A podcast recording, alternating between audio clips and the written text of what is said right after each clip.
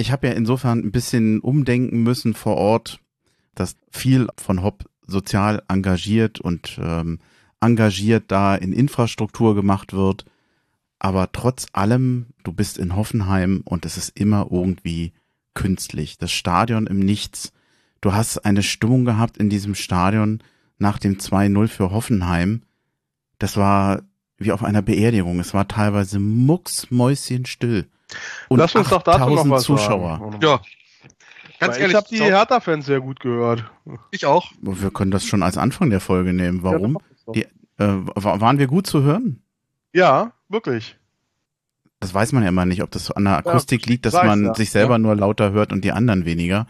Aber es war definitiv deutlich, also der, der, ihr wart wirklich gut zu hören und es kam im Fernsehen, selbst als die, ähm, als die Hoffenheimer dann irgendwie gejubelt haben und gesungen haben nach ihren Treffern, waren die nicht lauter mhm. als ihr. Also das war, eigentlich. kam der Sound deutlich rüber. Die Hymne gesungen, alle haben alles gut gehört. Denn äh, alleine, ich glaube, das waren jetzt 8100 und ein paar zerquetschte, was ich für ein Bundesligaspiel echt lächerlich finde. Und es waren auch nicht viel aus Berlin da oder nicht, nicht viel Hertha-Fans. Also aus Berlin wahrscheinlich sowieso nicht, da werden viel Exil-Hertaner da gewesen sein. Denn mhm. Freitagnachmittag nach Hoffenheim ist na, Karlsruhe natürlich, aber es ist natürlich ein beschissener Termin, ich sag's mal ganz deutlich so. Also ja. an einem Freitag, wer fährt denn da aus Berlin an? Also die, die das trotzdem tun, Chapeau. Keine Ahnung, wann die zu Hause sind. Nachts, tief in der Nacht ja. wahrscheinlich. Ja. ja, dann äh, hau ich jetzt das Intro rein, gefühlt, ideell, virtuell und dann geht's los, okay? Hau rein. Ja. Exil-Hertaner. Der Podcast für Hertha-Fans innerhalb und außerhalb Berlins.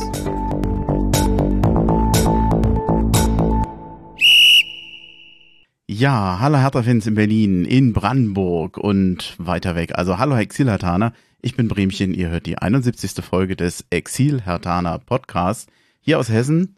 Und äh, ja, wir sind noch dabei, irgendwie diese 0 zu 2 Auswärtsniederlage zu verdauen und zu bewerten. Mal gucken, ich bin sehr gespannt, was heute bei der Folge rauskommt. Aber erstmal Hallo sagen an den Robert und an den Martin. Ich grüße euch. Hallo Anni, Grüße ins Rheinland. Aus dem Rheinland ins Mainland. Und, und, ich grüße einfach mal kurz den Berg runter, Andreas. Und dich, Robert, natürlich auch. Zurückgegrüßt, Martin. Mm, der, der Martin und ich, wir hatten uns ja vorher schon unterhalten und wir waren uns irgendwie total unsicher, wie wir dieses Spiel da gestern, diese Auswärtsniederlage in, in Hoffenheim nehmen sollen. Und wir, wir setzen heute auf Robert. Du bist heute der große Interpretator. Der Weise aus dem Rheinland. Ja, äh, ich nehme euch an, an die Hand, äh, führe euch ins Land der Erkenntnis. Lasst euch mitnehmen auf eine Reise oh. äh, von Fußball, Unwissen und Spekulation. da bin ich genau der Richtige. Ins Land der Erkenntnis. Das wäre schon fast ein schöner Name für die Folge, aber das überlegen Bitte. wir uns später noch. Gern geschehen. Ja. Wir wissen ja noch nicht, ob wir da hinkommen. Nee, ich glaube nicht. Die letzte Folge, die wurde am 17. Oktober aufgenommen und seither gab es ja nicht nur das Spiel gegen Hoffenheim, sondern auch noch ein Pokalspiel, was zumindest insofern erfolgreich war, als Hertha auch weitergekommen ist. Man gewinnt 1 zu 3, Jovetic in der dritten, dann Torben Deters mit dem Ausgleich und Belfodil und Richter machen dann spät aber immerhin den Sack zu. Damit ist Hertha dann in der nächsten Runde. War aber mit ziemlich viel Mühe. Also jetzt nicht unbedingt glänzend. Was haltet ihr von diesem Spieltag, kann man ja nicht sagen, von dieser Pokalrunde? Weiß nicht, wer anfangen will. Ich fange mal sonst kurz an. Ich habe das Spiel nicht gesehen, ähm, weil ich nicht konnte an dem Abend. Ähm, ich habe aber äh, klar mitbekommen, diese, diese Kommentare dazu äh, war nicht so besonders. Ich sage aber ganz ehrlich, Pokal äh, gegen eine Mannschaft aus den unteren, aus den unteren Ligen tun sich viele Mannschaften schwer. Und ich glaube, man ist immer gut bedient, äh, wenn man ohne Verlängerung einfach durchkommt. Fertig, abhaken. Also mehr würde ich dazu gar nicht sagen wollen, weil Pokal ist, ich will nicht mit den eigenen Gesetzen wieder anfangen, aber man merkt es ja immer wieder, Pokal ist halt doch was anderes. Die, die, die Mannschaften, gerade in den ersten Runden, sind auch nicht so motiviert, weil alle haben den Liga-Alltag, der eigentlich der wichtigere ist. Deswegen sauber runtergespielt, am Ende gewonnen, fertig. Ich sehe es auch, ich sehe es gar nicht so kritisch. Also ich habe das Spiel gesehen tatsächlich. Ähm, in voller Länge und ähm, da lief nicht alles perfekt, das ist überhaupt keine Frage. Man muss auch schauen. Viele Wechsel auch äh, mit Blick auf Bundesliga geschont, jetzt nicht die 1A-Garde auf dem Platz gehabt. Ähm, vielleicht auch ein bisschen Druckabfall gewesen. Ähm, vielleicht das 1-0 zu früh und zu leicht gefallen, was natürlich ein traumhaftes Tor war ähm, vielleicht ein bisschen zu früh runtergeschaltet, aber ich hatte die ganze Zeit äh, das Spiel über ein gutes Gefühl, dass sie das nach Hause schaukeln werden. Ein super Impuls von der Bank äh, äh, mit Richter und Serda und dann hat man auch gesehen, wer der Bundesligist ist, die paar Chancen da am Ende noch geschenkt. Die Münsteraner haben super gekämpft, äh, wirklich toll gespielt und auch gekämpft, aber das reicht dann einfach nicht. Also da hatte ich keine Bauchschmerzen und da geht's dann halt, äh, da sollte das weiterkommen und das schon auch. Äh, ähm, im, ähm, im Fokus stehen. Ähm, vielleicht können wir rückblickend auf die Pokalsaison, der Gedanke ist mir vorhin auch gekommen, vielleicht auch nochmal das Spiel äh, Hoffenheim vor diesem Hintergrund auch nochmal bewerten, habe ich vielleicht auch noch ein, zwei Anmerkungen, aber für jetzt erstmal äh, eigentlich ein ziemlich souveräner Sieg mit ein paar Schönheitsfehlern. Und wir sind weiter bis ins neue Jahr mit beim Pokal. Welche, Wann hat man das das letzte welche Mal? Gedanken hast du denn? Dann sagst doch ruhig nee, lieber jetzt dann, eh was nachher vergessen. Gleich. Also ähm, ich hatte nochmal so überlegt, äh, Hoffenheim hat ja am selben Tag gespielt, fairerweise, da sie ja auch das Freitagsspiel hatten gestern. Ähm, und die hatten Heimspiel gegen den Zweitligisten. Ähm, und ich glaube, das, das ist schon ein Faktor. Ähm, jetzt komme ich schon gleich direkt in die Spielanalyse. Was mir halt so aufgefallen ist, dass Hertha bei ganz vielen Szenen wirklich ganz nah dran war in ganz vielen entscheidenden Zweikämpfen, wirklich nur eine Millisekunde später dran war und vielleicht dieser sehr einfache Sieg, äh, den Hoffenheim äh, begünstigt durch zwei Eigentore von Kielern, sehr, sehr früh festgefahren hat im Heimstadion, wo sie wieder ein Heimspiel hatten gegen Hertha und Hertha nach Münster gereist, nach Hoffenheim gereist. Ähm, ähm, auch wenn sie souverän in der regulären Spielzeit gewonnen haben. Ich glaube, das kann vielleicht schon die ein, zwei Prozent plus die Unwägbarkeiten, auf die wir gleich noch kommen, zu sprechen kommen werden, was die Aufstellung angeht. Das kann vielleicht diese, diese, diese Prozentpunkte ausgemacht haben oder Bruchteile vielleicht sogar nur von Prozentpunkten, die am Ende zu dem Ergebnis geführt haben. Also das sind so Faktoren, die würde ich nicht, nicht zu gering schätzen. Hm. Kann eine Rolle spielen, ja. Ich meine, wir wissen es jetzt nicht genau, aber es würde so ein bisschen erklären, warum Hertha gestern da so, ja, verhältnismäßig schnell eingebrochen ist und immer irgendwie mhm. so ein Quäntchen fehlte. Sowohl am Einsatz als auch an einer, ich nenne es jetzt mal Konzentration. Ich weiß jetzt nicht, ob das zu flach argumentiert ist, aber man hat sich ja manchmal gefragt, ich verstehe nicht, warum die, warum die heute nicht aus dem Knick kommen. Mhm. Es gibt noch, doch nochmal zu dem Pokalspiel einen Aspekt, hm, der mich noch so ein bisschen beschäftigt. Das war ja wie eine gefühlte zweite Reihe, die da bei, bei Preußen Münster gespielt hat, also auf Hertha Seite. Ein Jaschemski ist ja nicht unbedingt in der Startelf. Da waren ja viele mit dabei, die nicht zwangsläufig im Moment zur Startelf gehören.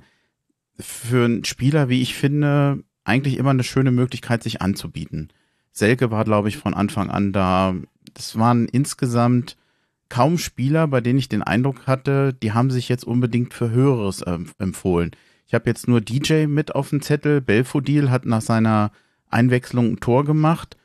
Aber mh, mm, das waren jetzt nicht viele, wo man sagen muss, Mensch, den kannst du eigentlich im nächsten Spiel gar nicht wieder auf der Bank lassen, den musst du eigentlich bringen. Und das ist ähm, vielleicht auch nochmal der Bogen jetzt zu dem Spiel. Auch ein Jaschemski hätte ich mir durchaus gestern vorstellen können als einen Wechselspieler.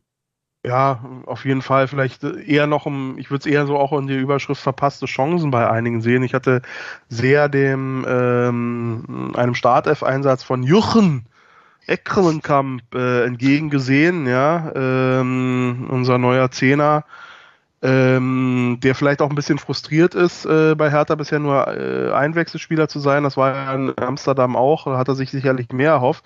Aber da war die Chance äh, gegen einen äh, qualitativ unbestreitbar deutlich unterlegenen Gegner äh, mal ein paar Akzente gesetzt und das war eine absolute Enttäuschung. Das muss man ganz klar sagen. Ähm, das war auch, das habe ich auch so wiedergefunden in, in, in, vielen Schriftbeiträgen, in Foren und ähnliches. Und ach naja, es ist noch, ist noch einiges im, Un, im Unreinen. Martin, willst du noch was sagen? Sonst hätte ich mir noch was. Nee, ich bin erstmal hm, Äh, Nochmal Stichwort so zweite Reihe. Mit den, also eigentlich hatte Dada ja ein gutes Händchen. Er hatte Serda, Richter und Belfodil gebracht. Auch der, der vermeintliche Auswechselspieler. Also eigentlich konnten ja viele punkten. Belfodil mit dem Tor, Jovetic mit dem frühen Tor und Sada und Richter als, ja, du merkst eben gleich, wenn Leistungsträger draußen sind, was mir so ein bisschen Angst macht, so groß ich mich freue über Serda und Richter, aber wehe, die fehlen mal härter. Also ich bin ja froh, dass wir, das sind äh, Neuverpflichtungen, neue Spieler, die sich so durchsetzen, dass das schon mehr und mehr in Tendenz unverzichtbar gehen. Aber in der zweiten Reihe haben wir da nicht mehr viel. Das, das würde ich jetzt aber, ohne das Spiel jetzt gesehen zu haben, auf das du referenzierst, aber unterstützen. Es ist tatsächlich so, dass, ähm, dass gerade der Richter einen, einen richtig, richtig guten Job macht. Ähm, und das ist für mich schon, ja, klar, Stammspieler, der gehört zu der ersten Elf dazu. Und so hat er da auch. Ne? Das ist gute Einkäufe. Ähm, es bleibt nur zu hoffen, dass die, dass die halt motiviert bleiben, ne? Mhm. Insgesamt. Und das ist vielleicht auch so ein Thema beim, beim, beim, bei unserem holländischen Freund, beim Jürgen, ja. Ähm, der natürlich sich verbessern wollte und ähm, der sich verbessern wollte und jetzt natürlich schon wieder, wenn er anfängt, Frust zu schieben, wäre es natürlich schlecht, ne? Ähm, weil der kann ja wirklich sehr, sehr gut spielen und ich glaube auch der Trainer hat einen Plan mit ihm, ähm, dass er ihn ganz bewusst erstmal auch bringt als Joker, weil er, weil er merkt, dass, es, dass, er, dass er damit sehr erfolgreich ist. Aber der Spieler hat natürlich andere Vorstellungen, logisch. Hat jeder Spieler, ne? Jeder will spielen in der Startelf. Ja. Dann, dann mache ich, ich mache nochmal die simple Zusammenfassung, die ihr eigentlich auch schon genannt habt letztendlich für dieses Spiel gilt dann ja wohl Hauptsache weiter. Das ist, das ist das Wichtige im DFB-Pokal. Mhm. Und wir sind ja nun bei weitem auch nicht die erste und einzige Mannschaft, die sich da nicht leicht getan hat. Ja. Es gibt andere Mannschaften, die sind mit 5-0 rausge rausgeflogen. Oh. Kleine Andeutung. Ich wollte es nochmal erwähnen. Ist in Ordnung. Ja, die Bayern wissen, was ich meine. Auch unerwartet. Okay, dann würde ich gern zu dem Spiel gegen Hoffenheim kommen. Aber ich erzähle jetzt euch erstmal noch ein bisschen was von meinem Urlaubstag, wenn ihr wollt. Soll ich ein bisschen was erzählen? Auf geht's. Ihr könnt auch Nein das, sagen. Deswegen übrigens. sind wir ja hier, äh, Andi. Leg los. Ja, ich habe es tatsächlich endlich mal geschafft, in Frankfurt das Luftbrückendenkmal mir anzugucken. Als Tempelhofer für mich natürlich was Besonderes. Eigentlich ist es ein bisschen, ich will nicht sagen, ein unwürdiger Ort, das geht jetzt zu weit, aber es ist auf jeden Fall ein unpraktischer Ort, weil es genau an der A5 ist du hast einen wahnsinnigen Lärm an Autos, eben durch die Autobahn zwangsläufig. Und da, das, was ich noch sehr witzig finde, da sind unheimlich, wie, wie nennen sich diese Leute, die immer Flugzeuge beobachten und gucken, dass sie dann das richtige Flugzeug auch mal fotografieren? Spotter. Da war ein, eine Clique von Leuten, die alle auf den Flughafen gucken. Die Flugzeuge sind also total dicht über dir, weil die ja quasi hinter dir landen.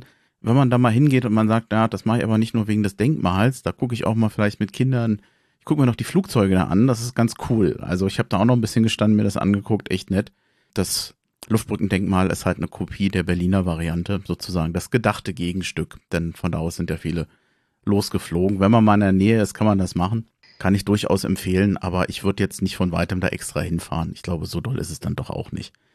Letztendlich bin ich dann sehr früh in Hoffenheim gewesen. Wie gesagt, ich habe ja einen Tag frei genommen und war schon um 14 Uhr vor Ort. Und in meiner naiven Art und Weise dachte ich so, freier Tag, den genießt du mal. Du suchst dir irgendwo ein gutes Restaurant, achtest auch nicht aufs Geld und gehst irgendwo essen. Das Schöne ist, wenn du um 14 Uhr in Hoffenheim oder in Sinsheim irgendwo versuchst zu essen, es hat alles zu. Es hatte wirklich alles zu. Die machen dann um 18 Uhr wieder auf. Also früher nach Sinsheim oder Hoffenheim fahren. Äh, Hertha-Fans, lasst es sein da ist nicht viel. Man kann nicht viel machen. Also ich bin nachher bei irgendeinem Fastfood-Restaurant gelandet. Ja, so war es eigentlich nicht gedacht. Also dafür hätte ich mir eigentlich nicht frei nehmen müssen oder dafür hätte ich nicht extra so früh hinfahren müssen. Hatte aber trotzdem mhm. noch einen Vorteil. Ich habe glücklicherweise durch einen Zufall, weil da war nämlich noch jemand anders sehr früh da, den Andreas Lorenz getroffen. Der, ich, na, überfahren hat er mich nicht, aber ich konnte ihn noch an der Schranke sehen und ähm, hat mir dann da noch vor Ort noch ein bisschen was gezeigt. War sehr nett. Er sei herzlich gegrüßt. Ich weiß nicht, ob er es hier hört, aber sollte es, äh, sollte er es hören. Vielen Dank dafür. Und zum Schluss noch die, die letzte Anekdote. Ganz liebe Grüße an den Holger. Der lebt eigentlich in Florida und führt da ein Restaurant. Taste of Berlin heißt das Ganze. Und das ist mhm. in Brennan und das liegt in der Nähe von Tampa. Link dazu, also nicht zum Holger, sondern vor allem zum Restaurant natürlich, das hänge ich nochmal ran. Es gibt ja noch den einen oder anderen Hartaner in Amerika oder in Florida. Und äh, sicherlich ein Besuch wert. Und vor allem ist er eins, er ist Hartaner. War ganz lange nicht mehr bei einem Spiel, über viele, viele, viele Jahre. Jetzt gegen Gladbach zum ersten Mal. Das hat er auch noch mitgenommen. Neben dem habe ich gestanden. Hat viel erzählt noch, so über USA. Auch hochinteressant. Hätte man eigentlich schon fast für hier aufnehmen können. Und ähm, ja, ich gehe davon aus, er hört Er sei ganz herzlich gegrüßt. Und seine Frau auch. Die war zwar nicht dabei, ich habe sie nur kurz gesehen auf dem Handy, aber das macht ja nichts. Grüßen kann man ja trotzdem.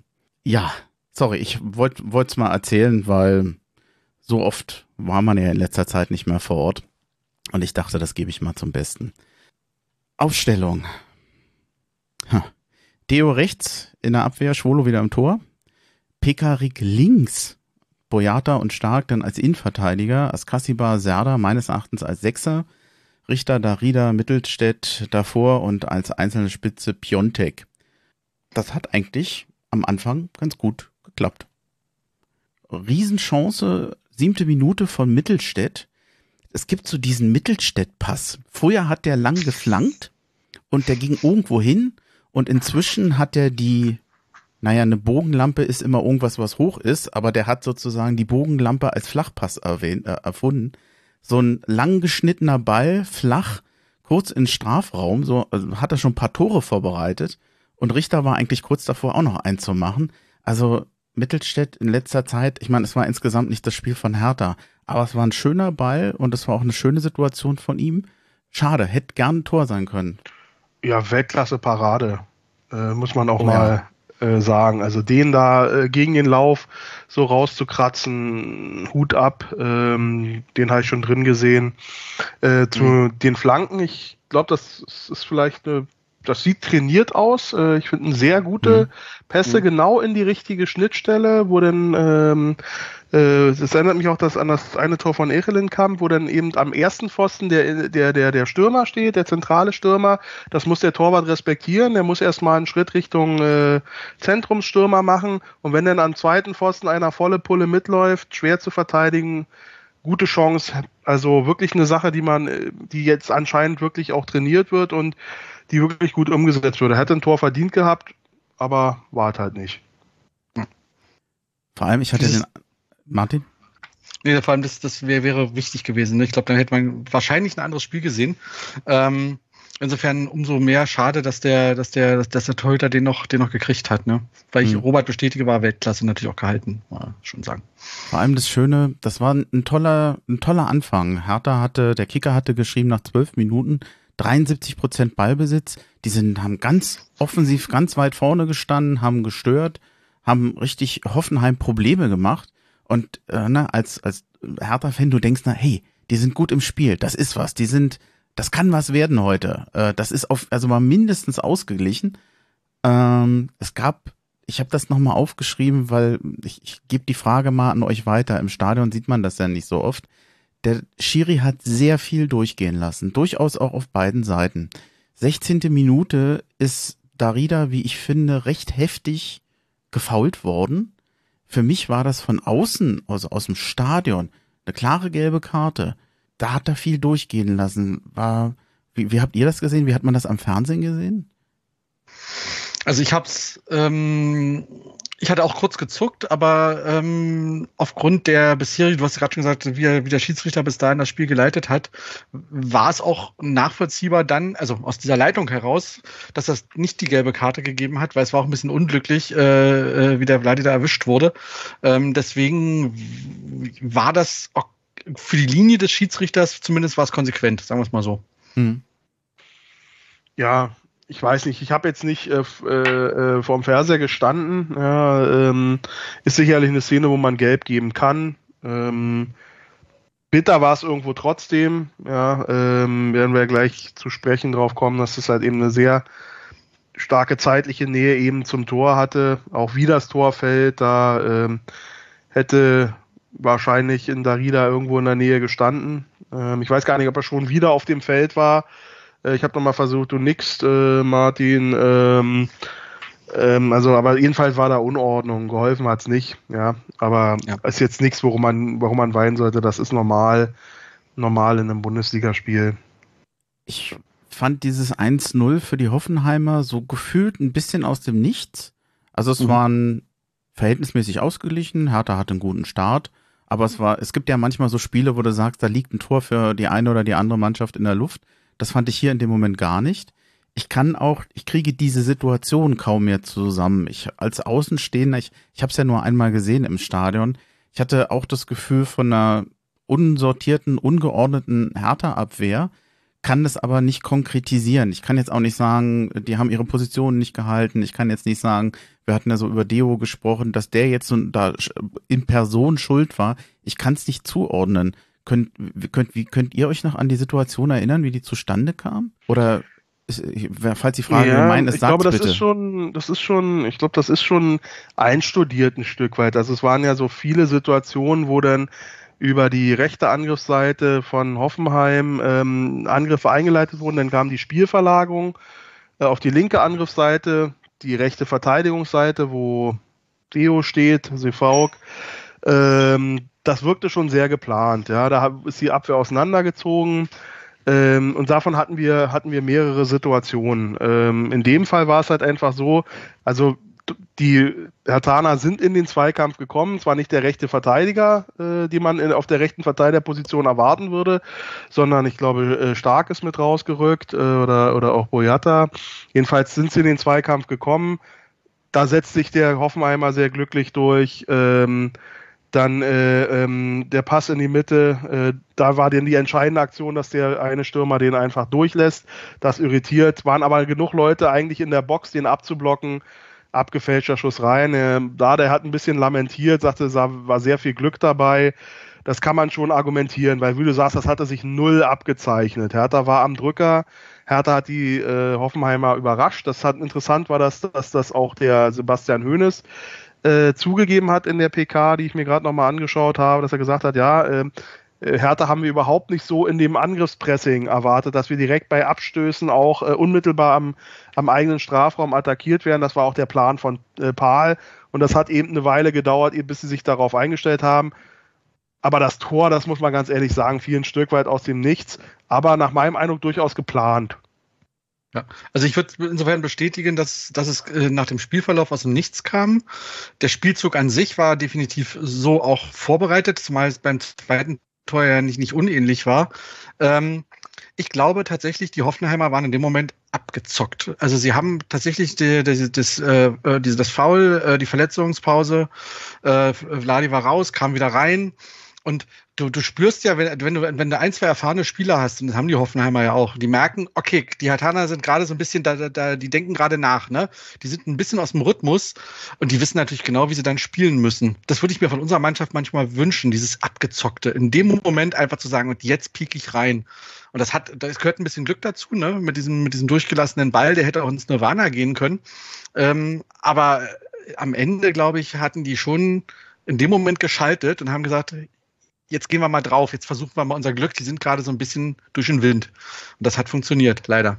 Ja, wobei, wenn man mal überlegt, gegen Gladbach war doch Hertha auch durchaus abgezockt. Da war ja, die haben ja aus den wenigen Chancen, die sie hatten, haben sie letztendlich das Tor gemacht und den Sieg mitgenommen. Mhm. Also das fand ich auch schon, also wenn abgezockt vor allem auch effizient heißt, dann hat Hertha da auch zumindest gezeigt, dass auch sie effizient spielen können. Würde ich Ihnen jetzt nicht völlig absprechen wollen. Ich meinte mit abgezockt, also hm. ja, äh, das, das würde ich auch ganz klar, äh, Gladbach war ein hocheffizientes Spiel. Ich meine mit abgezockt noch ein bisschen so ein bisschen Drecksackmäßig. Hm. Das können andere besser als Hertha, muss man ganz klar sagen. Was? Im positiven Sinne. Was Weil es gehört zum Spiel auch dazu. Was mich dann enttäuscht hat, eigentlich war Hertha gut im Spiel drin. Die haben drei Siege hintereinander eingefahren, zweimal Bundesliga, einmal Pokal. Ich finde, da kannst du ruhig mit ein bisschen Selbstvertrauen hinfahren. Und dich eigentlich von einem 1-0 nicht so, ich will jetzt nicht sagen, auseinandernehmen lassen, aber du konntest, ich sag mal, binnen der nächsten zehn Minuten eigentlich sehen, wie das Team schrittchenweise immer schlechter, immer unsicherer und immer fehleranfälliger wurde. Das war nicht sofort. Es gibt ja manchmal so, du hast ein Gegentor und plötzlich mit einem Schlag geht gar nichts mehr. Aber plötzlich eine Unsicherheit war da und spätestens, ich sag mal, nach einer halben Stunde hatte Hoffenheim das absolut im Griff. Kramaric hätte in der 28. noch das 2-0 machen können und äh, hat Schwolo übrigens hervorragend gehalten. Ich habe ja oft über ihn geschimpft, aber das war wirklich eine, eine super Parade. Und Hertha fand das war dann... Der, der Kopfball, du meinst den Kopfball von Sko, oder? Ja. Ja, ne? Das war nochmal eine andere Szene, der Kramaric hat, glaube ich, verzogen. Äh, stimmt, da, da, der ging, ja, stimmt, ich habe es verdreht. Ähm, das, knapp vorbei, aber genau. das hätte auch schon ein Tor sein können. Ähm, und dann, da fand ich dann nachher das 2-0 eigentlich fast, da, ich weiß noch, ich habe dann dem Holger, glaube ich, noch gesagt, ich bin, bin froh, wenn ich mit dem 1-0 in, äh, in die Pause gehen oder dass sie vielleicht noch, vielleicht irgendwann doch mal nachlegen können oder noch ein Tor machen. Aber da kam ja eigentlich gar nichts. Also, dass, dass, dass Hertha noch mit ein bisschen Glück gegenhält. Und ähm, dieses 2-0 dann, das, das war eins, das konnte man in der Entstehung schon sehen, dass es gefährlich wird, weil dieser Skoff doch recht lang schon so über halb links kommt, recht frei war, aufs Tor ging, dann dieser, dieser Schuss nachher gegen die, gegen den Pfosten, der hätte ja auch ruhig mal woanders hinspringen können, aber ähm, ja, der Nachschuss, der war dann halt drin. Ich muss leider zugeben, ich fand das 2-0 zu dem Zeitpunkt dann auch in Ordnung, weil dann war wirklich nur noch Hoffenheim am Drücker und ähm, ja, da war so ein bisschen die Luft raus. Ich meine, du weißt als Fan, du bist im Stadion 2-0 hinten. Bah, hm, ich war enttäuscht. Nach dem guten hm. Anfang, ich war enttäuscht. Waren die Jungs auf dem Platz aber auch wahrscheinlich. Das hat man so ein bisschen, das, also ich glaube, das, das, Gefühl haben hm. die wahrscheinlich geteilt und haben dann nur noch äh, äh, wenig Produktives zusammengebracht. Wobei, ich finde dieses Tor, es ist, Robert zuckt schon, aber vielleicht ganz kurz noch, ich fand das Tor hätte es so einfach auch nicht fallen müssen weil der, der, diese Spielverlagerung hat ein zweites Mal geklappt. Äh, ursprünglich ging der Angriff von rechts los, es ging nach links rüber. Ähm, die unsere äh, die die Abwehrreihe, also die, die der Block stand viel zu dicht zusammen, musste sich in Gänze bewegen. Es war ein Riesenraum auf der linken Seite frei. Also das das weiß ich nicht. Einmal kann passieren, aber wenn das Gleiche nochmal passiert, dann stelle ich mir schon die Frage, ähm, ob da nicht systematisch äh, äh ein Fehler war im, im Konzept in, in dem Moment. Aber es war nur ist nur, ist nur meine Sicht gewesen. Ja. Mhm die Kritik an Deo, man, wenn man sich mal in den sozialen Netzwerk, Netzwerken umguckt, er kriegt ganz schön sein Fett ab. Mhm. Ich finde aber zu Recht, denn ich, ich weiß nicht, ob ich ihm jetzt so explizit als Einzelspieler die Schuld am Gegentor geben kann. Ich glaube, das, das kann ich nicht ableiten. Also das habe ich so nicht in Erinnerung. Aber insgesamt gehörte er für mich zu denen, die zu den schlechten Spielern gehörten in diesem Spiel weil er sehr fahrig wirkte in vielen Situationen. Mit Ballverlusten, wenn sie unter Druck gesetzt wurden. Also Deo war immer ein Spieler, da konnte man als Gegenspieler davon ausgehen, der kommt recht schnell in Probleme. Schade, ich habe ihn schon mal besser gesehen bei Hertha. Ich frage mich allerdings auf Dauer, das zieht sich ja bei ihm wie so ein roter Faden durch seine Zeit bei Hertha BSC.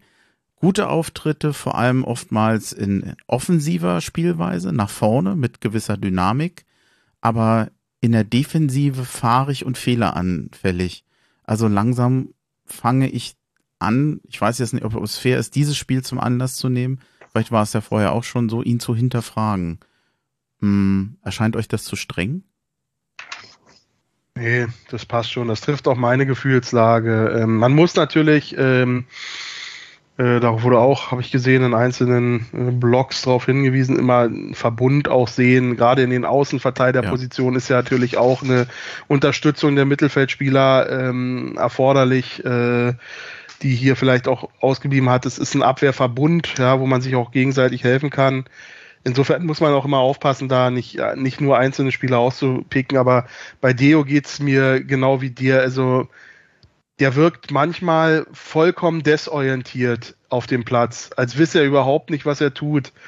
Dazu fallen mir immer wieder seine unfassbaren äh, äh, Fehlpässe auf, wo er über fünf Meter weitgehend unbedrängt den Ball nicht zum Gegenspieler gibt und nicht knapp verfehlt, sondern den fünf Meter ins Ausspielt. Ja, also sind mir auch mehrere Szenen aus dem Bochum-Spiel, in dem ich ja live im Stadion war, äh, in Erinnerung, da war gestern auch wieder so eine Szene vorbei, das, das glaubt man gar nicht. Da habe ich manchmal echt den Eindruck, das ist irgendein Fan, der sich auf den, die, das Trikot übergestreift hat. So denke ich manchmal. Das wirkt für mich nicht, als wenn das ein Profi wäre, weil Profis bewegen sich in einer, in einer bestimmten Art, die orientieren sich anders im Raum.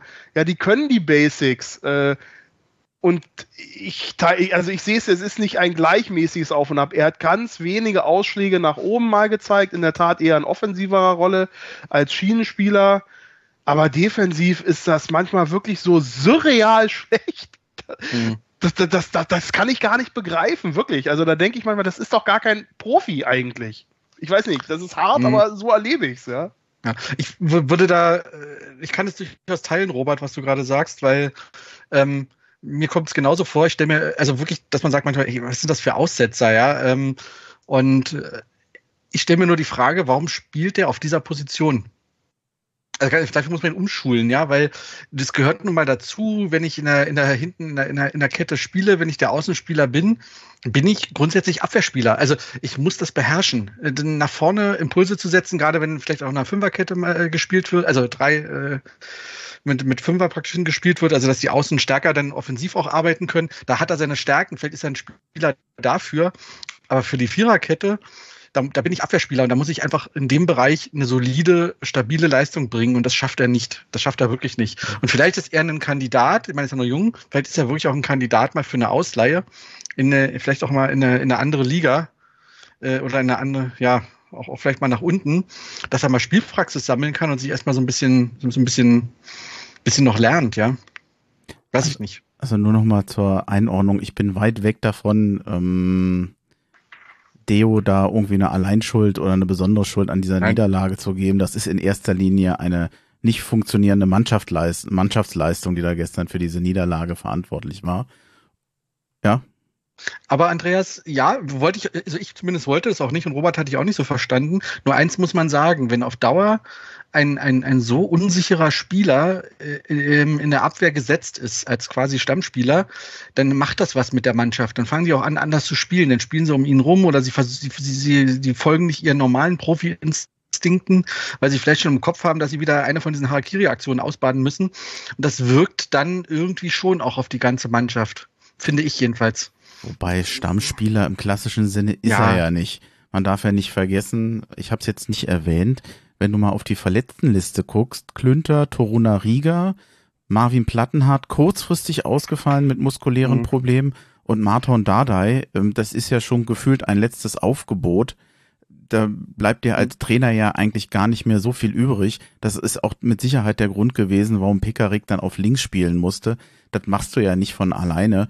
Und Gechter, um dann nochmal den Link zu dem Pokalspiel zu bekommen, der hatte gespielt am Dienstag er hatte auch jetzt nicht so eine wahnsinnig gute Partie gemacht, hm, dann nimmst du halt eben den vermeintlich reiferen Spieler dann doch, der auch mal einen Bock nimmt, als den jungen Spieler, wo du denkst, das ist vielleicht zu viel innerhalb der kurzen Zeit. Also ich kann die Aufstellung schon nachvollziehen.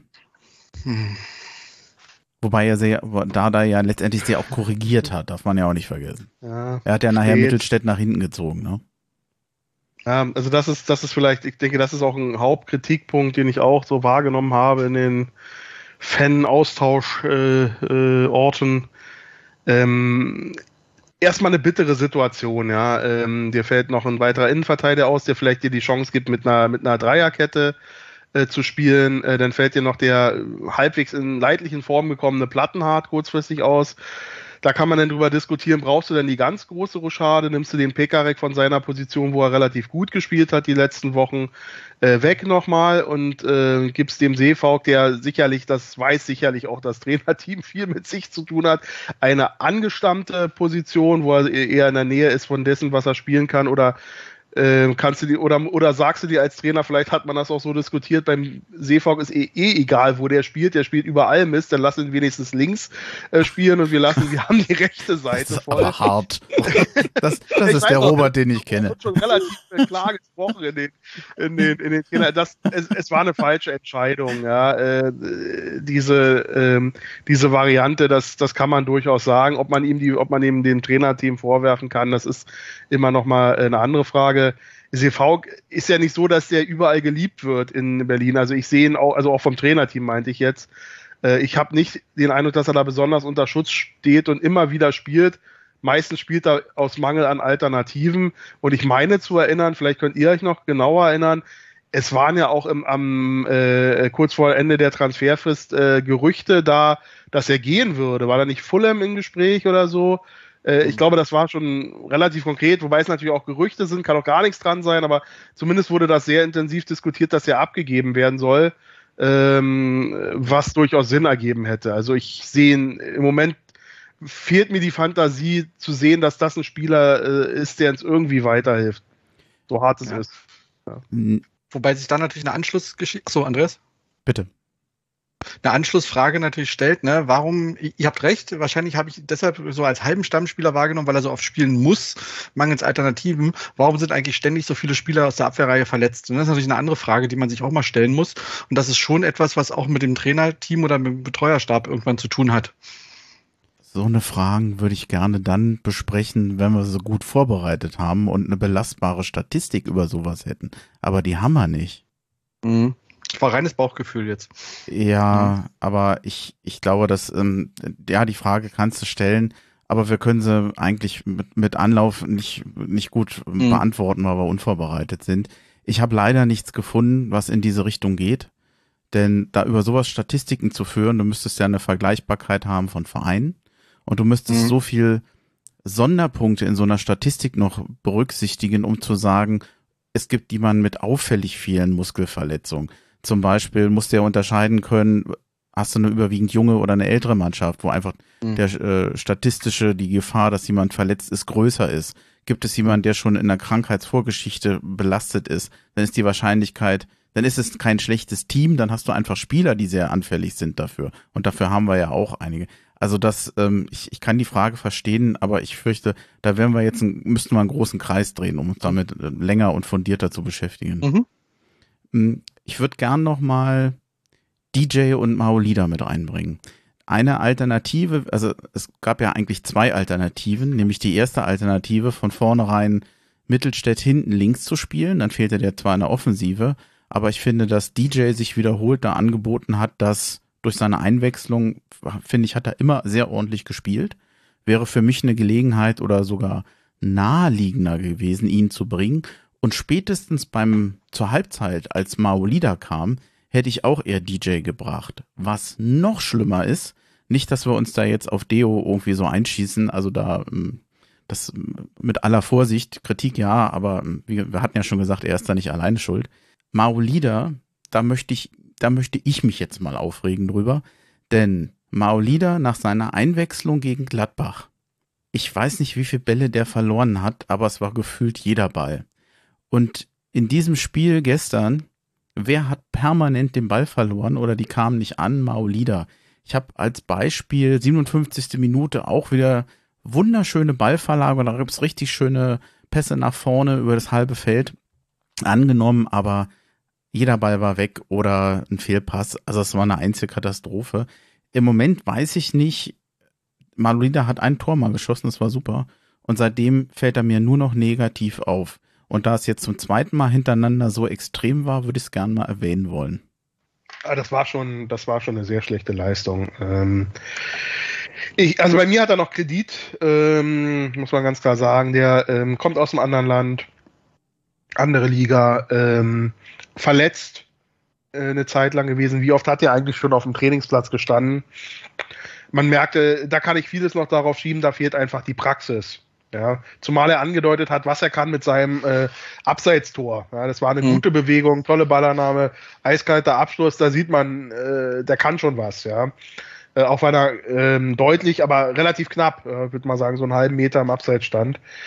Ähm, da wäre da wär, also wär mir noch zu früh, äh, den Start zu brechen, aber ich in der Tat, ich war auch verwundert, weil es eben ein paar wirklich schöne Ansätze an ihm dann äh, ähm, gescheitert sind mit wirklich Pässen ins Nichts, äh, äh, ganz schwachen Ballverlusten. Da, das war tatsächlich nicht die, der Faktor, den man sich sicherlich erhofft hat, aber da äh, habe ich noch Fantasie, äh, dass das noch was werden könnte. Und Paul, glaube ich, auch, der ja große Stücke auf ihn hält. Mhm. Es passierte dann, ich weiß nicht, ich hatte das Gefühl, dass das Spiel war irgendwie, es, es war zwar noch nicht zu Ende, aber ich hatte schon im Verlauf der zweiten Halbzeit nicht mehr den Eindruck, dass Hertha da wirklich noch irgendwie nochmal die Wende schaffen könnte. Manchmal gibt's ja so einen Zufallstreffer, du hast einen Anschlusstreffer und plötzlich drehen die nochmal auf. Darauf kann man natürlich immer hoffen, aber es war jetzt nicht so, dass man es greifen konnte. Und spätestens nach dem Platzverweis für Boyata, nach Foul an Stiller, war meines Erachtens spätestens diese Partie durch. Berechtigter, berechtigte rote Karte, ich habe es nicht sehen können im Spiel. Also aus meiner Sicht ähm, berechtigte rote Karte, ähm, weil er immer erstmal er trifft ihn äh, oberhalb vom Knöchel mit der offenen Sohle. Er geht so rein, dass er das gar nicht mehr kontrollieren kann. Ja, er ist auch noch weggerutscht wohl so ein bisschen. Ähm, aber wenn man die Kriterien mal anlegt, ähm, die eine rote Karte gestellt werden, war das ziemlich deutlich. Hat sich auch keiner beschwert, er hat sich selbst nicht beschwert. Paul hat sich hinterher nicht beschwert, hat auch ganz klar gesagt, war eine rote Karte. Ist so. Ist keine gute Aktion, passiert dem, ähm, dem Boyata auch öfter mal, ne? Gerade heute im Kicker gelesen, wurde mal aufgezählt, wie oft er schon vom Platz geflogen ist als Profi. Da kommt schon was zusammen inzwischen. Ist, ein, ist nicht nur für das Spiel blöd, ich glaube, gewonnen hätten wir eh nicht mehr, aber er fehlt jetzt auch die nächsten mindestens zwei Spiele, gehe ich mal von aus was unser Problem in der Abwehr jetzt nicht kleiner macht. Mhm. Was mir vielleicht ähm, noch eine äh, Ergänzung in, in dem Zusammenhang, also absolut d'accord mit Martin, ähm, klare rote Karte, sehe ich auch so. Ähm, was mir aufgefallen ist beim Boyata, äh, wenn er mal im, im Großbild war, hatte ich immer den Eindruck, er, er, er, er, er, er wirkt verkniffen, er schien Schmerzen zu haben. Ähm, auch schon nicht nur in, äh, relativ am Ende, sondern immer mal wieder im Spiel über, äh, wenn er, wie gesagt, da aufgezogen wurde von der Kamera und auch so vom Bewegungsablauf, äh, das, das wirkte nicht, nicht stark verletzt, aber nicht 100% rund. Ähm, und dann kommst du halt mal äh, die Millisekunde zu spät, äh, die eben zu dem letzten Foul geführt hat. Da ist dann halt auch die Frage, war das auch wieder so eine Situation, Stichwort letztes Aufgebot? Ich meine, er hat doch auch in Münster gespielt. Äh, korrigiert mich, wenn ich mich irre, aber ich meine, nein, er nein, war doch. Er. Äh, hat nee, er hat nicht gespielt. Er hat, er hat gespielt. Er hat gespielt, eben, ne? Und ähm, äh, das ist schon eine, ähm, vielleicht ist das auch eben, vielleicht hätte man ihn mit Dardai, wenn Dardai spielfähig gewesen wäre, wäre man vielleicht mit äh, Stark und Dardai im Innenverteidigung gewesen und hätte ihn vielleicht eher geschont. Also er wirkte für mich nicht 100% Matchfit in ganz vielen Situationen dass er jetzt unbedingt noch vom Platz fliegen musste, ist bitter, ja. Ähm, aber das ist vielleicht auch eben der Situation geschuldet, die wir im Moment in der Abwehr haben. Einfach scheiße, ja. ja also wirklich mhm. schade. Ja. Ich fand es äh, interessant, Robert, dass du das sagst. Ich habe das gestern gedacht beim Spiel zwei oder dreimal in so Großaufnahmen, wie der schüttelt sich und der guckte mal so, als ob er tatsächlich irgendwie eigentlich runter müsste. Ich hatte es jetzt wieder verdrängt, aber jetzt, wo du es sagst, kommt es mir direkt auch wieder äh, ins Bewusstsein. War tatsächlich eine, etwas, wirkte etwas seltsam. Wobei er hat ein paar Mal auch, auch äh, sehr stark wieder, gut, kommt auch seine Körpergröße und so dazu, gut mit Kopfball geklärt und so. Also es war jetzt schon durchaus ansonsten vom normalen Spiel jetzt keine Glanzleistung von ihm, aber es war erstmal grundsätzlich so, wie er halt spielt. Ähm, hat man sonst nichts gemerkt, aber wahrscheinlich, vielleicht war er auch einfach wieder platt. Kann sein, ja. Hm. Wenn wir die, die Spieler hatten, die, hm, sagen wir mal, ich, ich bin mir nicht ganz sicher, Boyata war vielleicht ein bisschen angeschlagen zwischendurch. Ich glaube, der hatte mal einen, Schlag wegbekommen. Den Maolida und Deo, Deo hat man schon mal angesprochen. Gab es denn Spieler, wo er sagte, die haben eigentlich eine ganz ordentliche Leistung unter den gegebenen An äh, Umständen gezeigt an dem Tag? Gab es Spieler, die euch trotzdem gefallen haben? Außer Schwolo. Der war gut. Der hat ja nichts, glaube ich, falsch gemacht gestern. ja. Ja, eine tiefe Hürde. Also, wer mir eigentlich immer gefällt, ehrlich gesagt, ist sehr da. Ja, also äh, ich will mir gar nicht diese Hertha-Mannschaft ohne den vorstellen. Ähm, das, der ist so eine Konstante. Äh, der macht nicht alles richtig, das ist klar und hat sicherlich auch unter Formschwankungen und anderen und seinen Mitspielern auch manchmal zu leiden.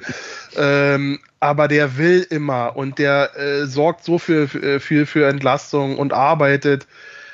Den habe ich äh, ähm, doch auch positiv gesehen. Auch ähm, Richter, auch wenn ihm manche vorwerfen, hat nicht, äh, hat hätte mehr die, nach hinten hin arbeiten können das, das ist schon nicht schlecht. Also das hat mir schon gefallen. Ich würde vielleicht lieber nochmal, also du kannst die Runde gerne noch machen, aber ich bin noch nicht ganz fertig mit Spielern, äh, wo ich mir mehr erhofft hätte. Ich, können wir dazu ja. nochmal kommen? Äh, das wäre mir nochmal ein Danke. Ach so, äh, soll ich gleich selbst überleiten? Na klar. Ach Mensch, ich, ich, ähm, der Jovetic ist ja gekommen, ne?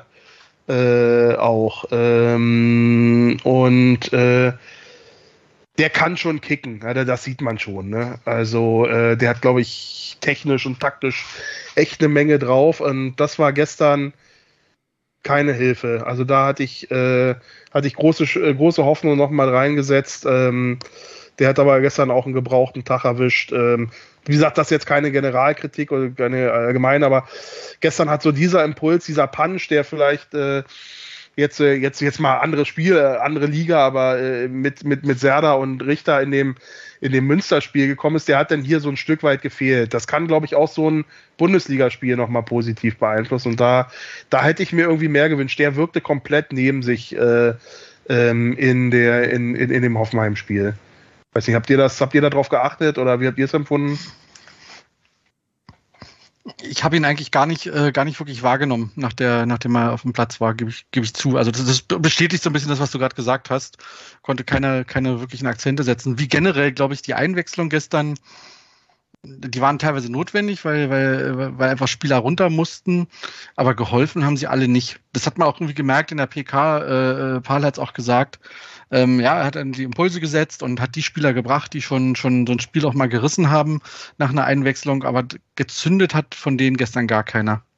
Muss man, muss man leider mal so sagen. Wobei ich eigentlich Dardai zugute halten möchte, dass er eigentlich über die Auswechslung ja alles versucht hat. Was ja, hätte ja. er denn noch machen sollen? Ja. Also ähm, vielleicht meines Erachtens hat Jovetic sich äh, eingereiht in eine Reihe Menge äh, vieler Spieler, die einfach insgesamt an diesem Tag nicht funktionierten. Also er ist mir jetzt nicht besonders negativ aufgefallen, aber auch nicht besonders positiv. Also das waren aber ja, viele aber mit, an diesem ich, Tag so. Ich wollte gerade sagen, von dem erwarte ich ja mehr mh. als von einem DJ zum Beispiel, ja. ja. Ähm, das, da, der ist schon ein Qualitätsspieler, ne?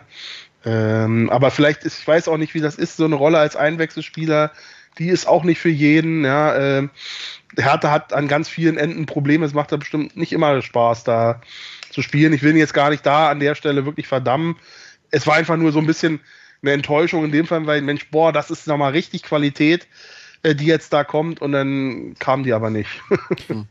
das Resümee zu diesem Spiel. Ich habe ein bisschen gestaunt, wenn man mal so im virtuellen Blätterwald blättert, dann, oh, sehr schlecht. Ja habe ich so zum Teil mh, hm, Artikel oder Hinweise gefunden zu Hertha BSC, wo es dann hieß, ja, mit dem Aufschwung ist es auch schon vorbei. Was ich maßlos übertrieben finde. Denn Hertha hat drei Pflichtspielsiege hintereinander mit sehr unterschiedlichen Vorzeichen. Gegen Eintracht Frankfurt die beste Saisonleistung, wo wirklich vor allem in der ersten Halbzeit spielerisch und dann später auch kämpferisch wirklich alles passte gegen Gladbach eine effiziente, sehr gut strukturierte, unangenehme, klassische Dardai-Formation. Wir machen dem äh, gegnerischen Team das neben dem Spaß am Fußball und irgendwann treffen wir schon und dann gewinnen wir gegen, naja, gegen äh, den Pokalgegner zumindestens weitergekommen. Also mh, es ist jetzt nicht so, dass sie schon Konstanz haben äh, in dem Guten, was sie mal zeigen, aber daraus jetzt umgekehrt zu schließen, dass jetzt äh, der Aufschwung oder diese Entwicklung damit ja schon wie beendet sei, äh, finde ich maßlos übertrieben. Wie, wie würdet ihr dieses Spiel zusammenfassen oder so den Trend der letzten Spieltage? Wo, wo seht ihr härter? Vor allem, wenn man es ja, ja. mit dem Anfang der Saison vergleicht. Auch so negativ? Also ich, würde grundsätzlich erstmal äh, davon abraten, Hoffenheim-Spiele zum Gradmesser für eine Hertha-Saison zu machen. Äh, ich sag's nochmal, ja, ich, man, man, man müsste diese Spiele eigentlich ignorieren. So, ähm, ist meine Privatmeinung. ja. In, so damit wäre ich Habe ich, hab ich ja toll geschafft, indem ich hingefahren bin. Eben, eben, aber einer, äh, irgendwas ist ja immer. aber mal, abgesehen davon äh, soll, finde ich, ist das auch trotzdem ein Entwicklungsschritt. Also ich meine, ganz ehrlich, man sieht auch, was eben nicht funktioniert. Das ist auch ganz wichtig. Ähm, die Mannschaft ist nicht in, in, in Bestbesetzung aufgetreten. Wir haben ja gerade gerade von die, die Abwehrreihe gerade durchgesprochen. Da hätten eigentlich lauter andere Namen stehen müssen, wenn man die Spieler genommen hätte, von denen man mehr erwartet. Äh, der, der, der Paul Dardai wird aus diesem, mit seinem Trainerstab auch wieder Schlüsse daraus ziehen, an welchen Positionen man Spieler vielleicht nicht einsetzen sollte, auch wenn quasi da eine Lücke ist. Ich glaube nicht, dass das tatsächlich jetzt irgendwie einen runterzieht, sondern es ist eine normal, man, man kann in Hoffenheim verlieren, man kann auch mit 2-0 verlieren. Ähm, und das, da man erkennt, Erkenntnisse hat man ja trotzdem. Und ich glaube, wenn man diese Erkenntnisse weiter nutzt, wird, kann man die Mannschaft weiter verbessern. Sie ist immer noch nicht eingespielt. Ähm, und insofern, ja, analysieren, gucken, was man beim nächsten Mal wieder besser macht und weiter geht's. Ja, dem würde ich mich anschließen. Es ist alles immer noch ein fragiles Gebilde, plus ein paar äh, Faktoren, die äh, nicht als Ausrede klingen sollen. Auch Paul hat sich dagegen gewehrt, die für sich in Anspruch zu nehmen, aber die man gerade in so einer kritischen Situation durchaus ernst nehmen muss. Die kurzfristige Ausfall von zwei Abwehrspielern, sowieso enge Situationen. Die Pokalsituation habe ich vorhin geschildert. Ich glaube, das macht, das sind kleine Faktoren, äh, Reisen, Stress äh, und so weiter. Eine irre Heimserie von Hoffenheim, die zu Hause ganz stark, ja. Ähm, haben, glaube ich, die, die Kölner 5 zu 0 abgefiedelt, ja, ähm, gegen die wir uns ja auch äh, sehr schwer getan haben. Ältere werden sich erinnern.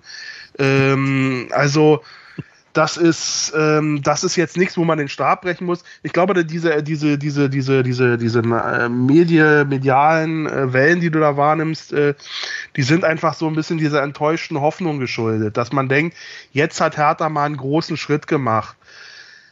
Ja, nee, haben sie nicht. Äh, es sind kleine Schritte. Im Moment würde ich sagen, das ist eine kleine Delle, aber der Trend stimmt noch. Viele Dinge sind da, der Wille scheint im Großen und Ganzen da zu sein. Es war über, über, äh, über Strecken des Spiels waren sie viele wach, sehr gallig, sehr giftig. Wie gesagt, bei ganz vielen Situationen waren es wirklich nur Bruchteile von Sekunden, wo die Hoffenheimer ein ganz bisschen besser in den Zweikampf gekommen sind. Das, ist, das war jetzt kein Klassenunterschied. Also da muss man sich jetzt wirklich nicht äh, äh, grämen für. Aber ähm, es war auch ein Spiel, das man hätte gewinnen können. Und mit ein paar anderen Voraussetzungen. Was ist, wenn, äh, wenn die Abwehr, wenn Dardai äh, spielt und, und Plattenhardt, ja, äh, wenn vielleicht Hoffenheim hätte reisen müssen oder in die Verlängerung, ja. Alles Kleinigkeiten, wenn sie vielleicht nicht ihnen jeder Ball bei den zwei Toren vor die Füße fällt. Da war ein bisschen Glück mit dabei, aber das gehört einfach mit dazu. Ich würde da jetzt auch kein Drama machen. Man muss ehrlich sagen, wir hatten schon, ich habe schon wesentlich schlechtere Spiele die Saison gesehen. Ich hatte mit Lennart ein bisschen geschrieben, schöne Grüße nach Indien. Ähm, und ich habe gesagt, für das Gegurke, das wir hier äh, größtenteils die Saison abgeliefert haben, haben wir eigentlich verdammt viele Punkte und sind noch im Pokal dabei. Also ich weiß gar nicht, äh, ärgere ich mich mehr über das, die schlechten Spiele oder dass wir immerhin schon zwölf Punkte auf dem Konto haben äh, und freue mich darüber und wenn wir im Pokal weiter sind. Äh, es ist so ein bisschen Ratlosigkeit und das hatten wir ja, glaube ich, auch im Vorgespräch so uns gegenseitig versichert, was es aber nicht uninteressant macht. Ja, Hertha ist eine Wundertüte Mal gucken, was da noch rausspringt. Bis Ende der Halbserie sage ich erstmal ähm, spannend, zumindest. Wenigstens Wobei das. Ich, ich will jetzt die Niederlage nicht ähm, in Anführungsstrichen stark reden. Das war, ich fand das schon ein enttäuschendes Spiel. Hertha hat letztendlich nach dem Gegentor einfach zu wenig gebracht und äh, verdient verloren. Also das ist jetzt nichts Schönes. Wogegen ich mich jetzt halt wehren würde, ist daraus schon einen allgemeinen Trend zu werten. Ich glaube, der Trend jetzt in den letzten Spielen war tatsächlich eher positiv. Und ich will da auch nochmal besonders erwähnen, dass wir ja in diese Saison gegangen sind ohne eine Stammelf. Dardai hatte keine Stammelf. Wir haben ein ganz spät zusammengewürfeltes Team, kommt überhaupt nicht eingespielt. Und wenn ihr mir vorher gesagt hättet, im Moment sind mehr oder weniger Richter vorne rechts und Mittelstädt vorne links gesetzt, wenn es nicht durch Verletzungssorgen anders ist, hätte ich nicht gedacht, hätte ich nicht als selbstverständlich vorausgesetzt. Also gerade zum Anfang der Saison war davon nicht auszugehen. Alleine schon bei Mittelstädt, der ja nun überhaupt nicht in der Stammelf war, ist das überraschend. Finde ich eigentlich schön, dass das im Moment doch so ein Gebilde wird, was ein bisschen mehr Struktur, ein bisschen mehr feste Struktur hat. Man merkt allerdings auch, sofern aus dieser festen Struktur oder aus dem, dass was sich jetzt mehr und mehr als Stammelf bildet, mh, hm, jemand fehlt oder jemand einfach auch eine schlechte Tagesform hat, merkt man das sofort. Schönes Schlusswort. Ja. fast kann, kann, man, kann, man, kann man fast nichts mehr zu sagen. Ja. Okay, das war dann der verbale Rauschmiss. Ja. Das Stairway to Heaven der WG-Partys äh, jetzt äh, in, in, in Verbalform von dir äh, vorgetragen. Ja, äh. habt ihr denn noch was zum Spiel? Aber das Schlusswort, schönes Schlusswort klingt ja schon wie Nein. Gut, dass es vorbei ist. ja. Anything ich to declare, don't go to Hoffenheim. Ja, ich muss zu meiner so. ich muss zu meiner Schande gestehen, dass ich ja auch recht pünktlich da nach Hause gegangen bin. Nach der roten Vor Karte. Abpfiff? Vor Abpfiff hatte aber auch damit zu tun, ich wollte einfach nicht mehr in diesen Stau. Hoffenheim ist immer furchtbar. Die haben dann diese eine Autobahnausfahrt und entweder du kommst dann noch vom Parkplatz runter oder gar nicht mehr. Und dann stehst du da wirklich. Und ich war jetzt einen ganzen Tag unterwegs und musste dann doch noch ein Stück fahren. Meine alte Möhre ist ja nur auch schon 25 Jahre fast alt. Und ich dachte, nee, äh, wenn du da jetzt noch ohne Stau und mit eher reduzierter Geschwindigkeit irgendwann heute noch nach Hause kommen willst, dann solltest du dann, dann mach dich lieber die zehn Minuten früher los, das spart dir eine Dreiviertelstunde. Und ich war dann auch tatsächlich auch erst nach Mitternacht dann zu Hause. Also es hat sich noch, hat sich noch geleppert. Ein Punkt, hattest noch so ein bisschen, äh, sind wir schon im jovialen Teil oder willst du noch was Sportliches sagen? Ich wollte noch was Sportliches zum Dann Rückblick sagen, äh, zum Ausblick. Mach das. Beziehungsweise zumindest mal erwähnen, dass wir als nächstes gegen Leverkusen spielen und ich hoffe, dass vor dem Unionsspiel wir ja noch ein bisschen gefestigter sind. Habt ihr, habt ihr zum Spiel gegen Leverkusen? Also ich, ich hoffe, dass Hertha nach einer Woche Pause sich wieder besser präsentieren wird. Leverkusen ist so ein bisschen, ja, Leverkusen ist so ein bisschen wie Hoffenheim für mich. Äh, kommt gleich danach. Blöd, dass die Spiele jetzt aufeinander sind, aber ich glaube schon, dass die, dass die, dass die Mannschaft nicht, nicht nochmal so auftreten wird.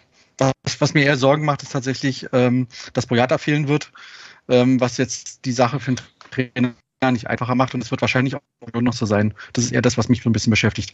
Gegen Union braucht die Mannschaft übrigens auch keine Motivationshilfe. Das ist wiederum auch ein Vorteil. Martin, wir haben also, übrigens ein bisschen Übertragungsprobleme. Du hängst zwischendurch. Mach doch mal die Kamera aus, vielleicht hilft das. Hatte ich gerade schon. Moment. Ja, ich hoffe, man konnte es noch verstehen. Ich würde es jetzt drin lassen, aber ähm, wir sollten nicht zu lange, wie soll man sagen, Unterbrechungen haben. Robert, willst du mal weitermachen?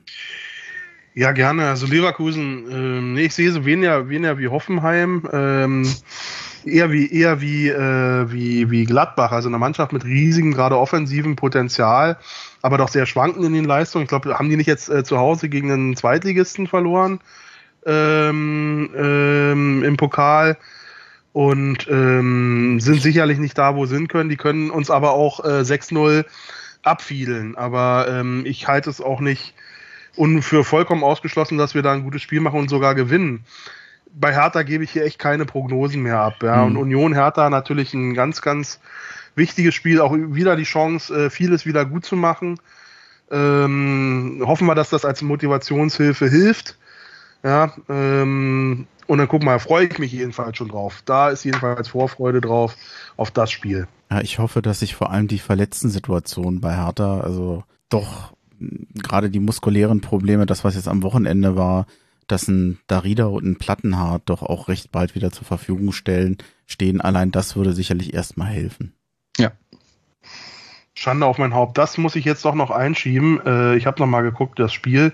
Es ist ja nicht irgendein Zweitligist, ja, äh, der die Leverkusen hat. Es ist der KSC. Nochmal Grüße raus, ne? Äh, mhm. An unsere Freunde vom Karlsruher SC und herzlichen Glückwunsch dazu. Ja.